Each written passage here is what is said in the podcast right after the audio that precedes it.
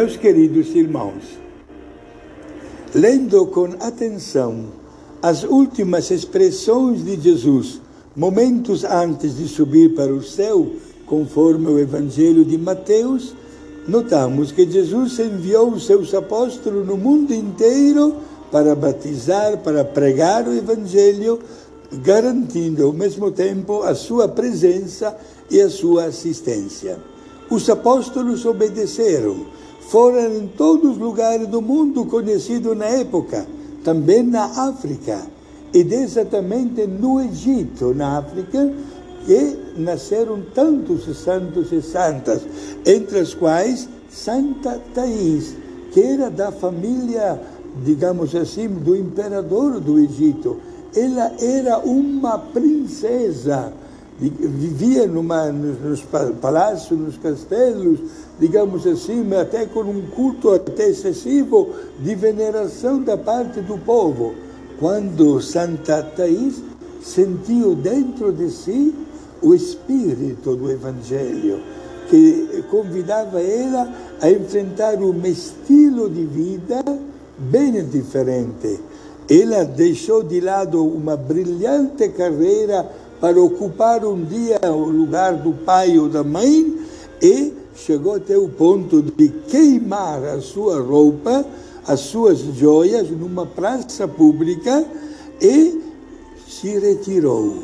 Se retirou numa gruta, fundou um mosteiro de vida contemplativa e diz a história que por três anos de seguida ela saía única e exclusivamente da sua cela para rezar na capela do mosteiro.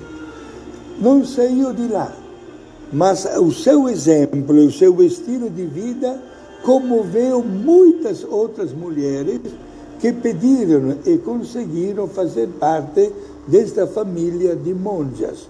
Monjas de estrita clausura, monjas onde reinava o silêncio, onde cada uma procurava o trabalho para conseguir arrecadar a necessidade para a vida e vivia num silêncio total de contemplação.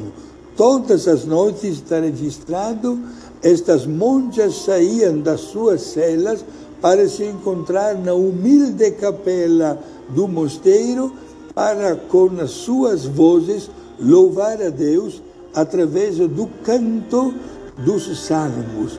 Todas as noites era o único momento de vida comunitária. Depois cada uma se retirava novamente na sua cela em total adoração de Deus e contemplação.